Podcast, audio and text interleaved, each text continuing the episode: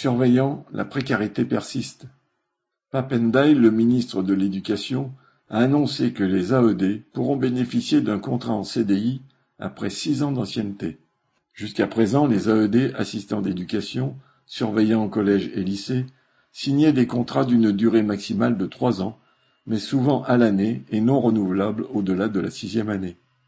Les AED se sont mobilisés depuis deux ans contre cette précarité et pour ne pas être jetés dehors au bout de plusieurs années de travail. Il reste que le passage en CDI pourra être refusé sur avis du chef d'établissement. Quant au salaire, il reste au plus bas, permettant à peine de vivre. Le ministre prétend qu'ainsi le travail des AED est sécurisé. On est loin du compte. Leur mobilisation va se poursuivre. SC